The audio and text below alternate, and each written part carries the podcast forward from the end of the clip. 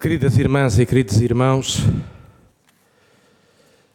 eh, nós ligamos tradicionalmente à ascensão, ao apanhar espigas e a oferecermos uns aos outros um raminho de espigas eh, e como a papoila com um ramo de, de romanzeira, esse, esse sinal antigo da festa da primavera.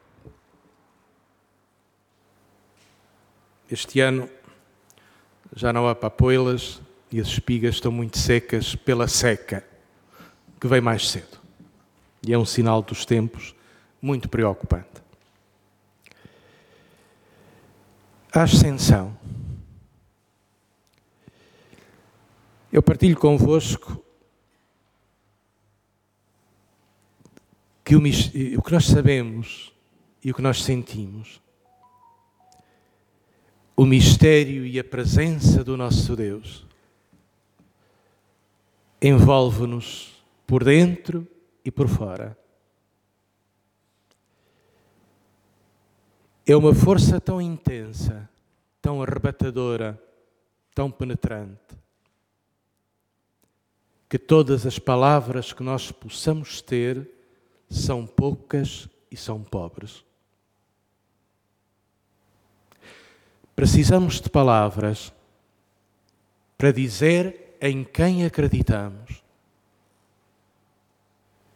Mas precisamos também de dizer e de reconhecer que as nossas palavras são sempre um recurso muito humilde e muito pobre para nos aproximarmos do mistério da Santíssima Trindade que nos envolve, que nos atrai e que é o oceano onde nós navegamos, como diria São Paulo no Areópago.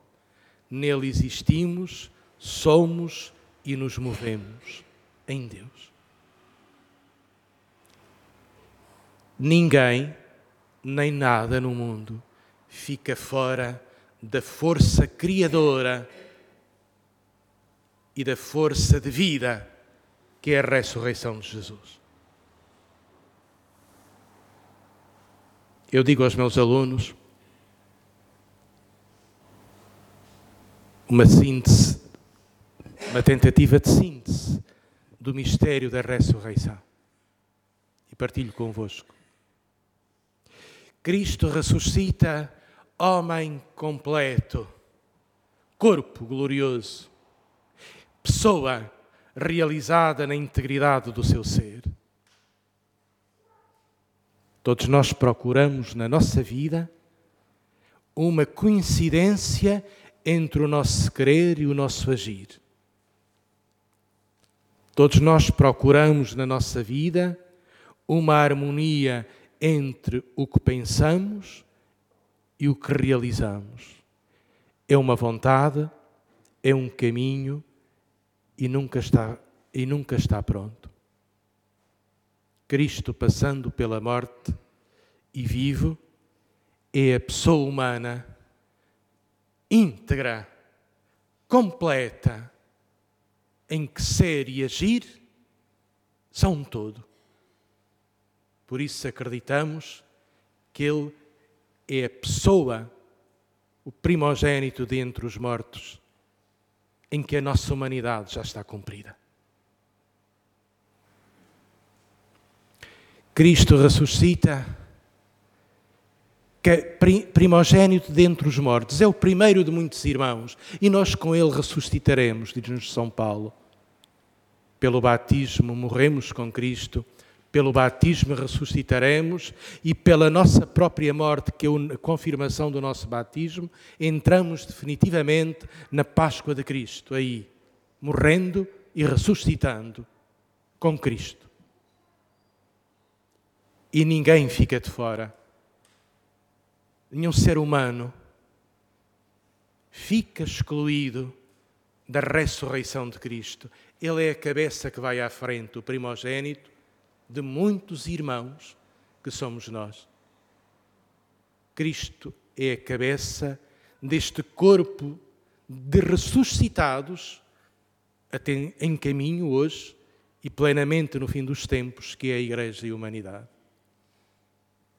Mas Cristo também é o princípio do universo, é a nova criação. No universo há uma dimensão de morte, de luta pela sobrevivência, de agressão entre animais,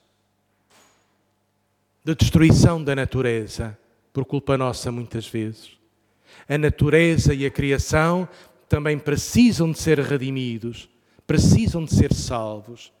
E Cristo ressuscitado é o Senhor do universo, de que tudo converge para si, todas as criaturas. Eu vou, se calhar, de uma forma muito poética uh, e muito atrevida, uh, vou-me atrever a dizer que todos os animais, se calhar, estão destinados também à vida eterna. Isto é atrevido. Mas por uma razão, as criaturas que Deus criou, por mais pequenina que seja, insignificante, é criatura de Deus. E não pode ficar entregue ao nada. Tudo e todas as coisas que Deus criou, só as pode crer em si, junto de si. E a ascensão é o mundo a mergulhar em Deus. Cada um de nós, a Igreja, a humanidade, a história, o universo, o cosmos. Com esta eh, visualização, vamos dizer, cinematográfica do Senhor que sobe pelas nuvens, é cena de filme, pois é, mas ajuda-nos a visualizar que o nosso destino é vivermos com Cristo em Deus. Isto é profundamente reconfortante. Nenhuma criatura, nenhum ser humano fica fora deste movimento, desta dança cósmica que é Cristo arrebatador de toda a humanidade, de toda a criação para o Pai. Se quisermos sonhar, podemos imaginar, e não faz mal imaginar, Cristo ressuscitado, um grande dançarino cósmico que leva o universo inteiro arrebatado com ele para se entregar ao Pai, com toda a criação que criou, com toda a humanidade que salvou, com cada um de nós que ama e a quem está ligado no seu corpo. Porque Cristo, sendo humano, carne como nós, está ligado à carne de cada um de nós. A nossa vida está enraizada em Deus. Nós somos da terra, vivemos na terra e à terra descemos.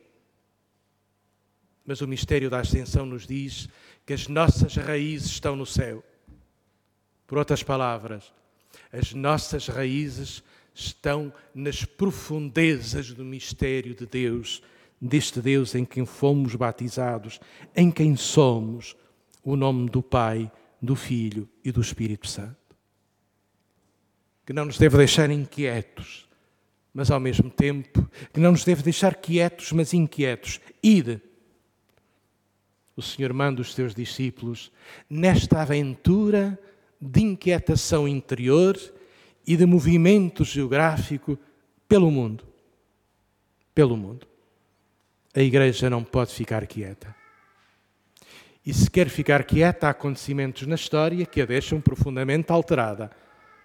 Porque faz parte da missão dos discípulos este estar em movimento, este ir, este andar, este pôr-se em contacto com o concreto da vida, da história, dos acontecimentos, eh, das pessoas. E depois há aqui uma, uma dimensão que nos deixa perplexos os acontecimentos da paixão e da ressurreição aconteceram em Jerusalém, mas o Senhor diz aos discípulos: Agora vamos todos para a Galileia e lá me encontrareis. Do ponto de vista lógico, perguntamos: mas tem algum sentido estarem em Jerusalém e marcarem encontro para a Galileia a 150 quilómetros dali? Então, não seria mais prático já, se estão todos em Jerusalém, O Senhor despedia-se em Jerusalém dos discípulos. É o que Lucas diz nos Atos dos Apóstolos.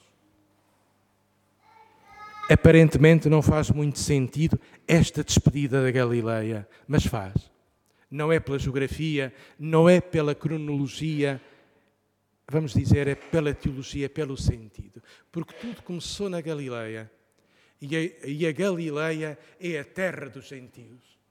É a terra de gente impura. É a terra em que o judaísmo se cruza com, eh, com a cultura grega. É a terra de fronteiras abertas é a terra sem fanatismos religiosos. É a terra de comunhão de povos e de culturas. É a terra, é a terra natural da igreja. Por isso, nós temos de ir para as Galileias, sejam elas quais forem. As Galileias são os terrenos impuros de raças, de culturas, de periferias, de gente que não pertence à mesma identidade que nós somos, mas com quem podemos viver e compreender num caminho de paz e de diálogo. A ascensão não é propriamente a arrebatação de Jesus ao céu e ficar invisível, não. É outra forma dele estar conosco, para além do tempo e do espaço, para consagrar pelo seu Espírito todos os lugares e todos os tempos da nossa vida. Cristo transcende-se para ser o Senhor de cada vida humana, de cada momento da história, de cada região, de cada espaço, de cada tempo, de cada lugar. Na ascensão do Senhor está contida a nossa vida, a vida de cada um de nós e a esperança do mundo.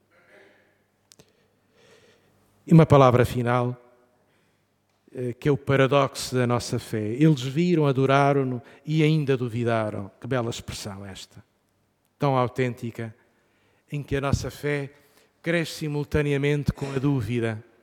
Todos nós, todos nós, ao longo da nossa vida, temos uma dimensão de profunda fé e também uma dimensão de dúvida. E é bom que esta palavra esteja escrita no último parágrafo de São Mateus para confirmar a nossa própria dimensão existencial. Com sinceridade adoramos o Senhor, mas com sinceridade também fazemos tantas perguntas e temos tantas dúvidas.